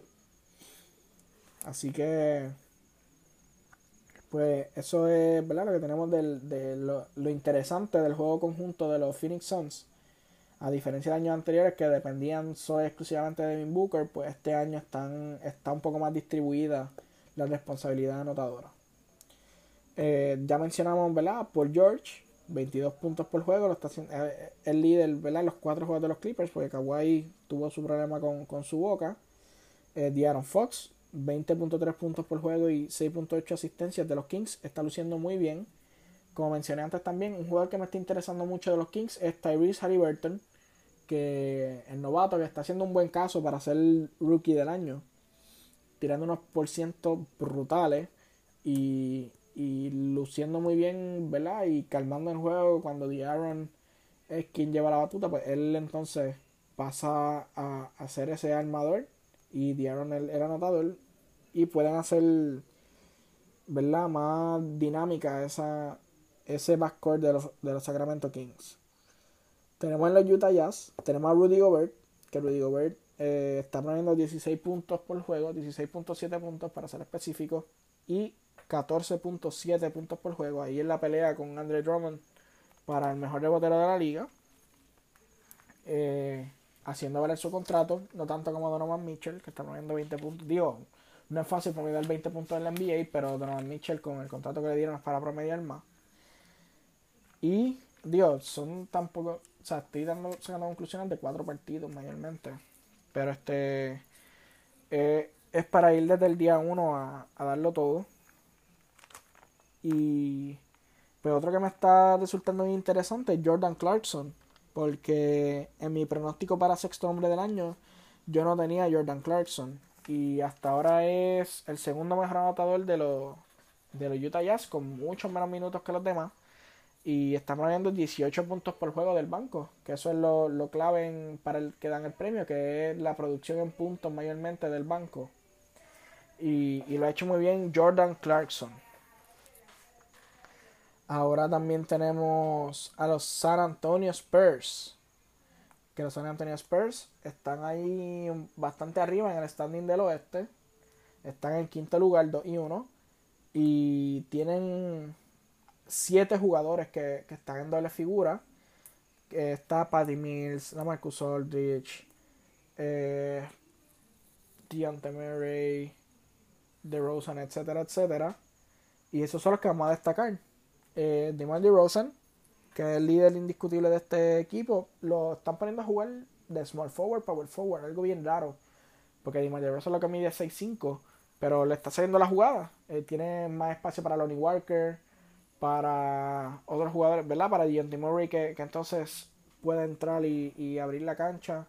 También este tiene otros registros para Marcus Aldridge que hay que ver, ¿verdad? Que, se le puede sacar a lo a Marcus Aldridge y y a lo que es este al mismo de Marty Rosen, aunque Marty Rosen firmó digo firmó su opción no sé si ha firmado una extensión pero entonces este verdad está ayudando a que a que pues que el Don Johnson también el novato pues puedan abrir esa cancha y, pues imagínate, o sea, con siete jugadores promediando figura, doble figura, pues que no está contento en San Antonio.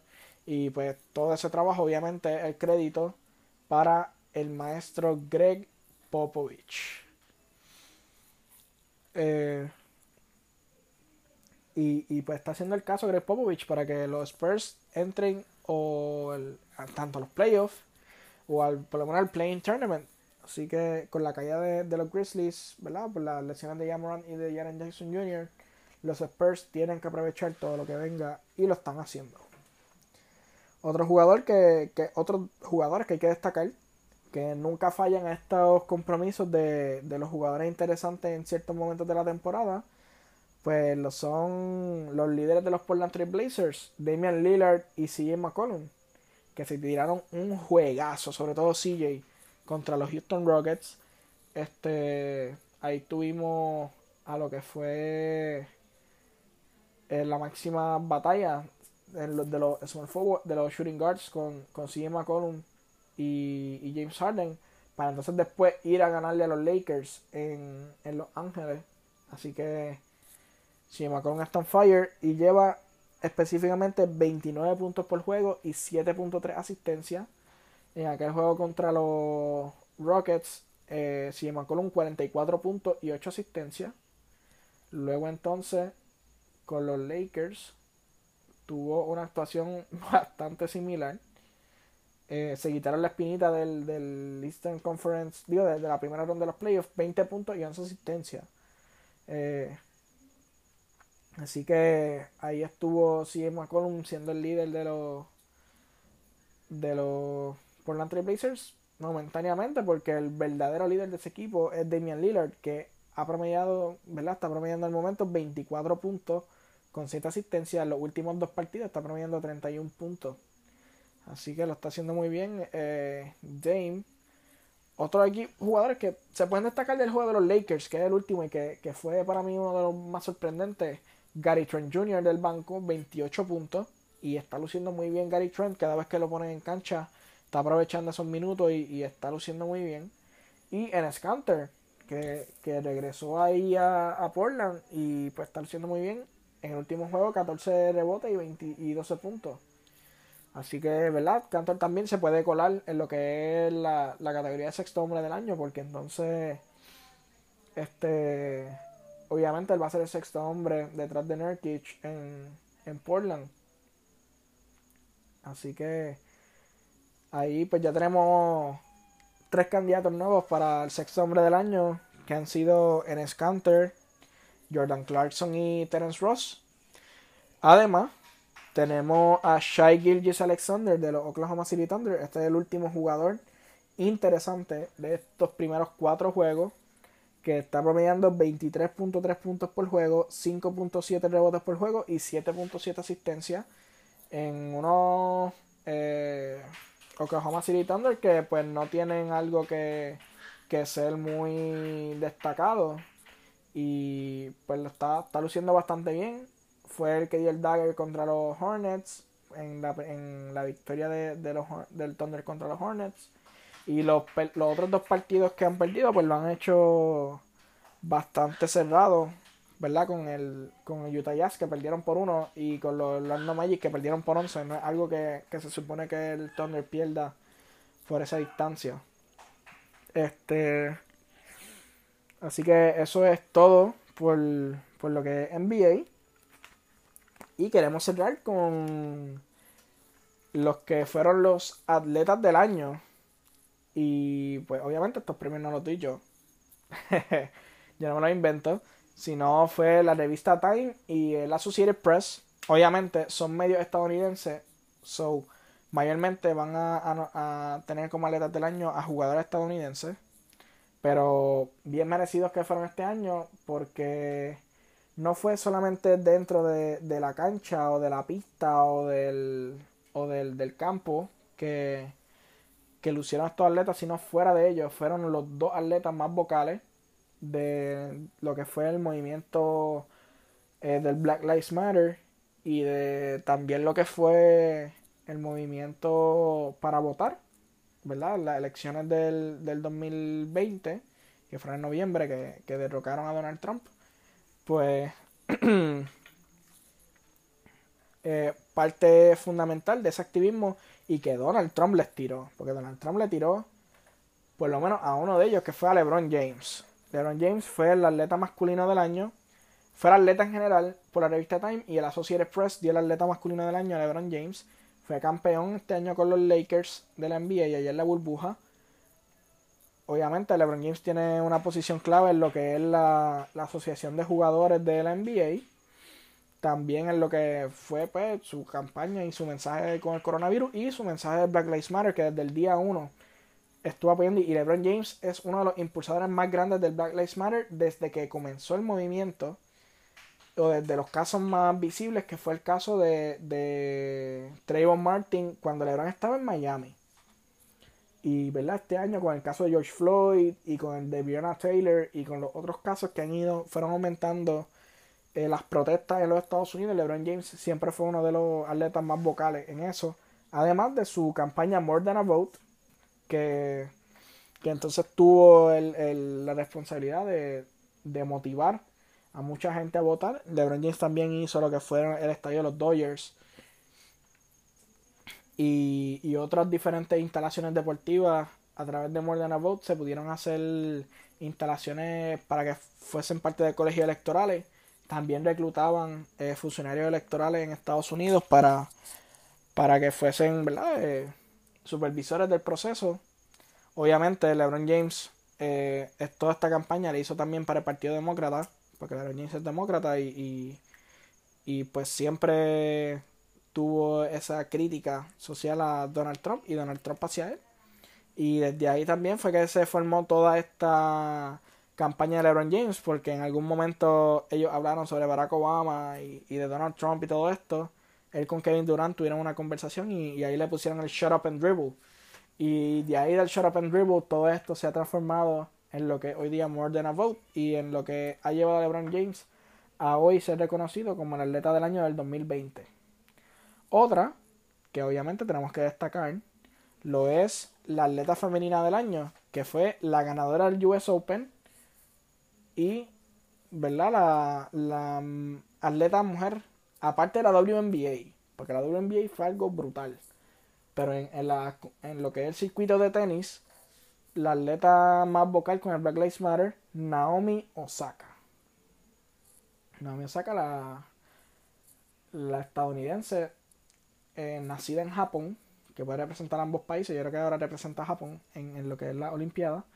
Eh, fue, ¿verdad? Sobre todo en US Open, que fue el, torneo que se dio con más regularidad en, Estados Unidos. Digo, en Estados Unidos y en el mundo del tenis por, lo del coronavirus. Pues fue la atleta que, que tuvo, eh, ¿verdad? El, el, en lo que es el premio de, digo, lo que fue la, la protesta de injusticia racial el Black Lives Matter, ella sobre todo en sus mascarillas y en su en su atuendo, en sus viseras, en sus bandas, pues tenía los nombres de Breonna Taylor, de Philando Castile, de George Floyd, de diferentes casos de personas que habían sido eh, ejecutadas viciosamente por la policía, que eran personas negras, por eso es el movimiento de Black Lives Matter donde comienza, por el abuso policial y sistemático de, la, de que hay en los Estados Unidos hacia las personas de raza negra. Y entonces Naomi Osaka eh, fue la que llevó la voz cantante con esa denuncia del del de esto de, de, lo que fue el activismo social en el deporte del tenis ¿verdad? y qué decirlo segundo lugar en, en, lo que fue la categoría de mujeres pues quedó Brianna Stewart que es la verdad la jugadora más visible de lo que es la WNBA, que fue también finalista de la. De, fue la MVP de las finales y fue una parte muy vocal del movimiento de Black Lives Matter y del abuso contra la mujer en la, en la WNBA, además de Sarah Fuller, que Sarah Fuller eh, ahora mismo es la la primera, no la no sé si es la primera, probablemente es la primera pero es, ¿verdad? Actualmente es la única mujer activa en un equipo de fútbol americano. El fútbol americano en Estados Unidos, sobre todo en las universidades, se da para varones solamente. Y pues Sarah Fuller, que era una jugadora normalmente del fútbol balompié, del soccer, pues fue, ¿verdad? Hizo la transición y ahora es la kicker, la pateadora del el equipo de fútbol de la Universidad de Vanderbilt en el fútbol colegial y pues fue la que la otra que tuvo ¿verdad? votos que quedó en tercer lugar Así que, ¿verdad? Eso, con eso da un buen resumen para lo que fue un año, un año difícil, un año con, con ¿verdad?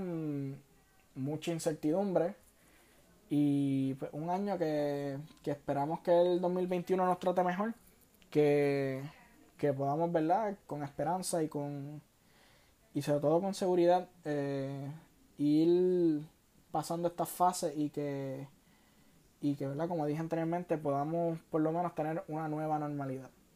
Que no sea esta del estar encerrado y, y, del que podamos este disfrutar y compartir cada uno con nuestros seres queridos. Pero para eso hay que vacunarnos y hay que cuidarnos. Así que verdad eh, primero de todo muchas gracias por este primer año de tiempo de descuento que fue un año de muchos retos para mí y un reto fue este podcast. Nunca, llevaba mucho tiempo pensándolo, pero nunca me había eh, tenido el impulso, la maroma para, para lanzar eh, este proyecto y pues ha sido verdad bien bonito ver, el crecimiento de él.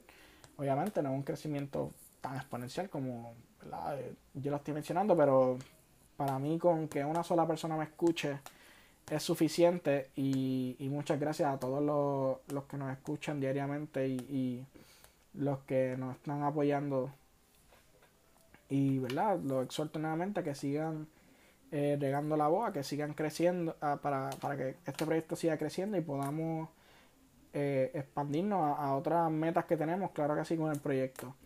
Así que nada, muchas gracias a todos por su atención. Eh, que el 2021 le traiga mucha salud y pues que puedan cumplir sus metas y resoluciones de año nuevo. Y pues nos vemos en el nos vemos el próximo año en el 2021 muchas gracias a todos